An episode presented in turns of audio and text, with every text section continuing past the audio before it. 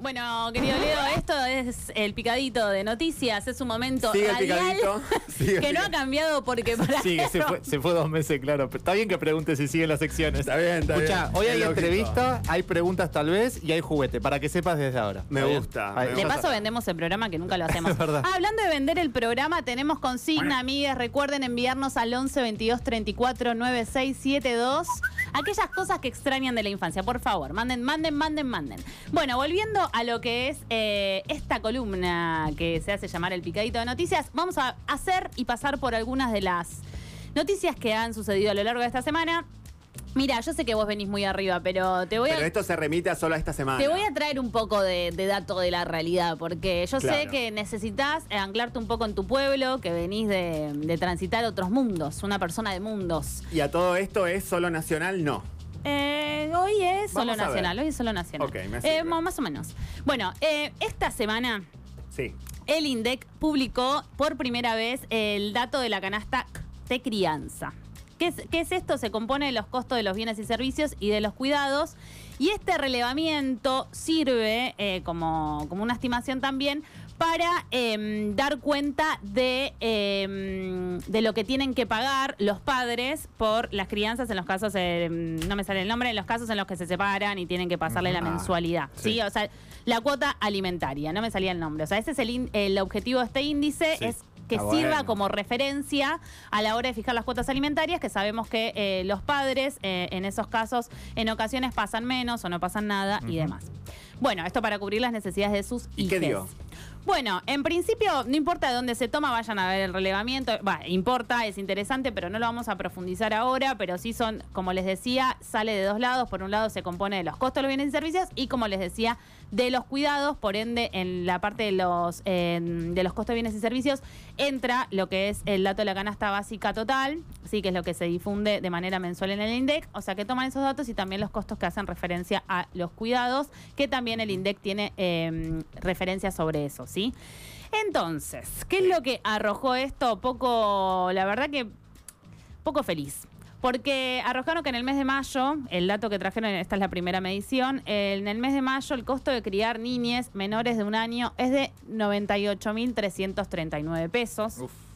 Entre 1 y 3 años de 116.050 pesos, entre 4 y 5 años de 93.204 pesos y entre 6 y 12 años de 88.659. O sea, todos los casos, por si se perdieron, estamos hablando de 88.000 pesos para arriba, ¿sí? El tema es que el ingreso medio de una persona en el primer trimestre del año fue de casi 124.000 pesos. Y en mujeres esos son 20 mil pesos menos, o sea, 105 mil pesos. Y el costo de criar un niño, como le decíamos, ronda en promedio los 95 mil pesos, más o menos, haciendo un promedio. O sea, efectivamente, eh, esta ecuación no cierra, el dato que, que compartió el INDEC, o sea, no cierra versus efectivamente los salarios eh, y los ingresos promedio de, de quienes viven en este país. Por ende, ahí también explica, ¿no? Algunos de los datos de pobreza de las niñas, Claro. eh, este 50%, este famoso 50% de pobreza y la vulnerabilidad de las familias.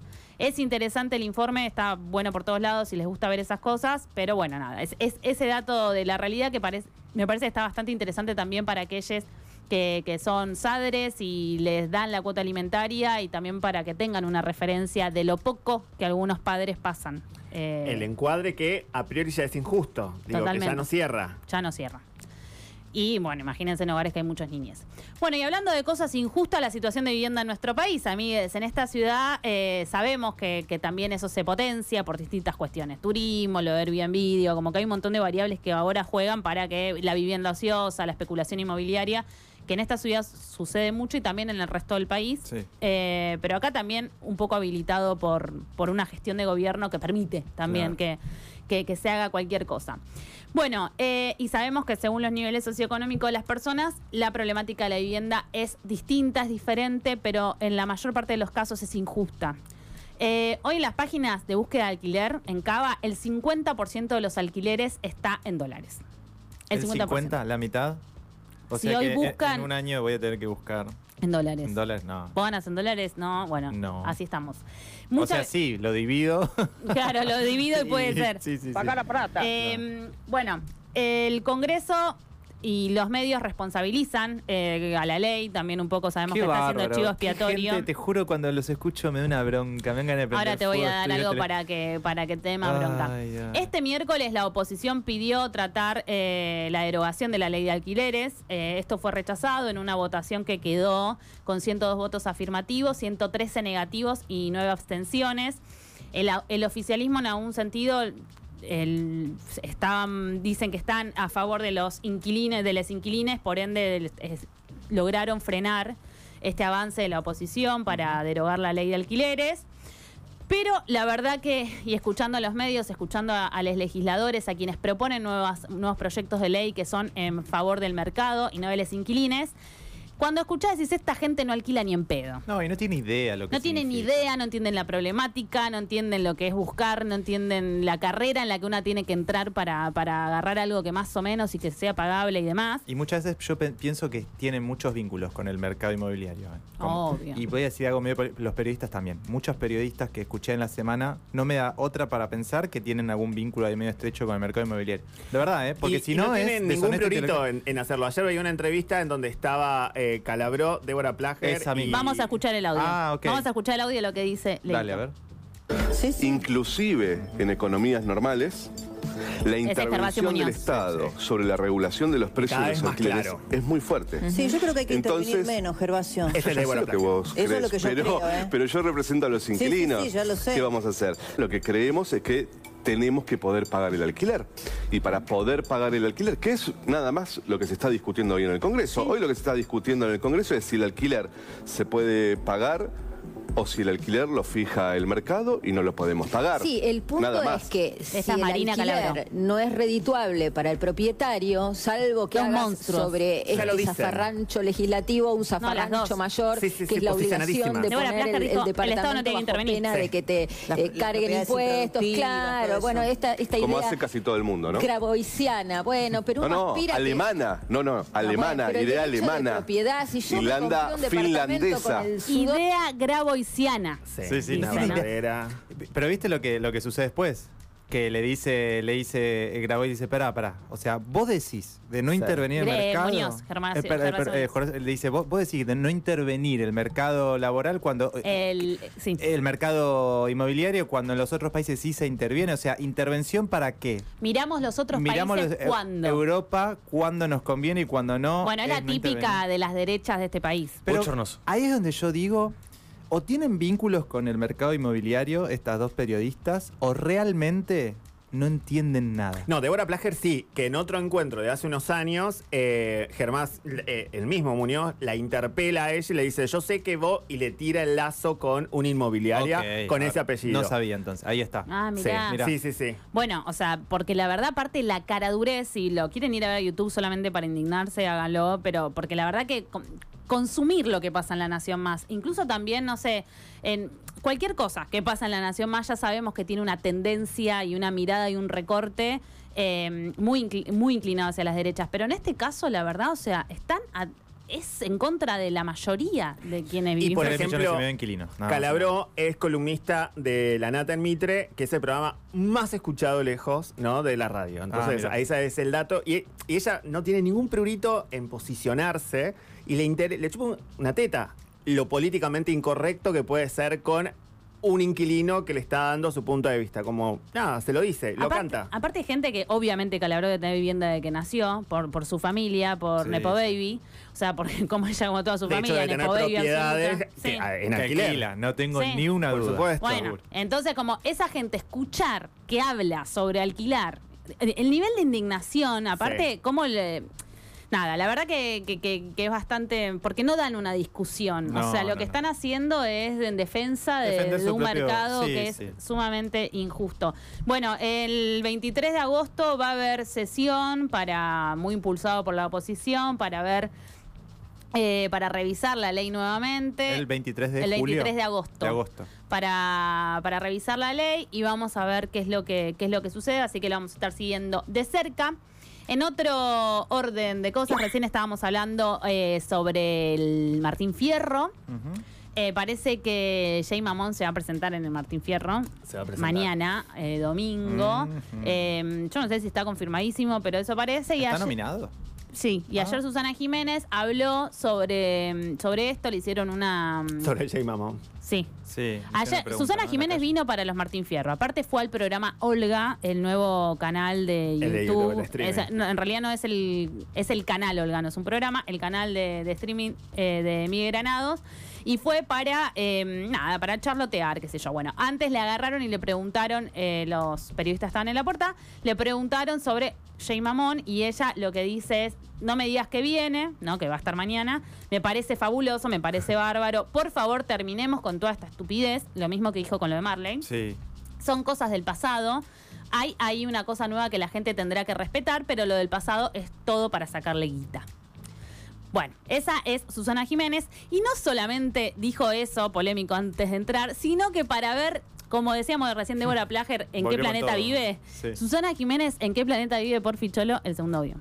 Vos dejaste de jugar al Candy Crush para no pagar jugar, Ah, no. jugar gratis si querés. Dejó de comprar no vidas. comprar vidas. Hablando de Yo los dólares todo el tiempo vidas. ¿entendés? ¿Pero en qué Atención, contexto soporte. Susana compra vidas del Candy Crush? Logueando la tarjeta. cuando pierde y no, la tarjeta ya está puesta en la cosa. Qué peligro que esté en el celu.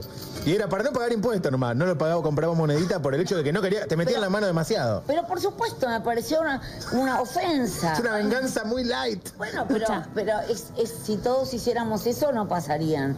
Si todos dijeran, no, no, esto no lo pagamos, esto no puede ser. No pago más monedita del Candy Crush. Que me ¿Entendés? chupen los huevos el gobierno. Yo no pago más. O sea, depende de nosotros. Sí, sí, o sí. sea, si todos hicieran. Bueno, nada, ahí está. Viven en La un. revolución Sí, sí, rarísima. sí, Milei. Viven Sí, sí. en un termo. A mí es bien. Sí, pero y adinerada. De, de gente horrible. Bueno, y ahora yendo para el lado del fútbol, el fútbol femenino, ya vamos a tener pronto a nuestra columnista estrella, la que realmente sabe de deportes, que es Delphi Mónaco, en unas semanitas. Pero mientras les voy adelantando, el 20 de julio va a iniciar el Mundial, pero antes de eso, el 14 de julio a las 20 y 10, hay fútbol, juegan eh, el equipo de fútbol femenino de la selección. Juega frente a Perú en el Estadio Único de San Nicolás. Son horarios muy imposibles. Para- es que tendríamos que viajar. No, no, no. es- los del mundial, imposibles. del Mundial no se puede. Imposibles. Sí, 3 de la mañana, 1 a las 12, algo así. Pero este sí lo podemos ver, pero es amistoso a las 20 y 10. El viernes 14 de julio. Y hace un rato salió la lista de convocadas. Hoy a la mañana habían comunicado Yamila Rodríguez, Julieta Cruz, que es de Boca, y también Romina Sí. Núñez, que es de la UAI. Se iban a decir, bueno, voy a jugar el Mundial. Y decían, bien. ya está definida la lista, pero no está en ningún lado. Y hace un ratito la publicaron. Eh, no mucho, bueno, vayan a verla, van a estar, eh, la, la que no vi que no va a estar, que, mm, eh, que, que es bastante lamentable, pero es más que nada por una, Lesión. por una fractura en el quinto metacarpiano de su mano izquierda. Es Laurina Oliveros, la arquera de Boca Juniors, Sí. que, que, bueno, lamentablemente se tuvo que, que bajar. Pero bueno, después muchas confirmadas. Vamos a tener en el arco a Vanina Correa, la, la arquera de Rosario, que viene siendo la arquera de la selección. Eh, de acá del fútbol local tenemos un montón, chiques, que es un poco lo que veníamos hablando con, con Delphi. Tenemos a Julieta Cruz de Boca, Vanessa San- eh, perdón, a Romina Núñez de la Guay, como les decía, a Diana Falfán, obviamente, es Sí. clave en el mediocampo de nuestra selección. Tenemos eh, a Lara Esponda de River, tenemos también a Miriam Mayorga de, de Boca, eh, bueno, nada, eh, ídola de nuestro club. Gabriela Chávez de Estudiantes, tenemos también Erika Lonigro de Rosario, que hablábamos también con Delphi, que vienen haciendo una gran campaña, Abigail Chávez de Huracán, o sea... Es muy lindo ver que son jugadoras de nuestro fútbol local, a diferencia cuando vemos el masculino, ¿no? Y que la liga local ya empieza a dar como esas estrellas. Totalmente, ¿no? así que orgullo. Después, bueno, hay muchas que obviamente han pasado por acá. eh, hay, está Camila Gómez Ares, que ahora está en Chile, Lorena Benítez, bueno, muchas de las que, da- bueno, Dalila Hipólito, que está en Italia, bueno, muchas de las que han pasado por el fútbol local. Así que se viene, ya tenemos nuestra, nuestra la- las convocadas para la Wow. selección. Así que bueno. muchos éxitos para ellas. Qué manija. Bueno, amigues, y vamos cerrando este, mm, este picadito. Hay, em, hay muchas cosas, pero bueno, algo para, para, para cerrar y para traer a nuestra memoria emotiva y también eh, para modo de homenaje. Un 7 de julio del 2020 eh, fallecía Rosario Blefari con 54 años. Cantante, compositora, formó parte de Suárez y Los Mundos Posibles, además de su carrera solista. Bueno, también actuó en la gran película Silvia Prieto y también publicó poesía y ha dejado ¿no? un enorme legado que a veces cuando escuchamos eh, cuando escuchamos las bandas de ahora, escuchamos incluso cómo cantan algunas, algunas chicas del indie local Sí, actual, está ahí. Y ella también inspira, inspiró siempre, ¿no? Como yo creo que hasta un poco el sentido de este programa tiene siempre resabios porque para mí ha marcado como una estética, como una forma de apreciar el universo y de ese que aprecias transmitirlo con el lenguaje que te salga, o con la fotografía, o con la escritura, en, ese, en su caso con las canciones, con la poesía, con sus crónicas, con absolutamente... Ella tuvo la columna de la agenda durante años en la agenda de Buenos Aires y también era un diario fabuloso, era...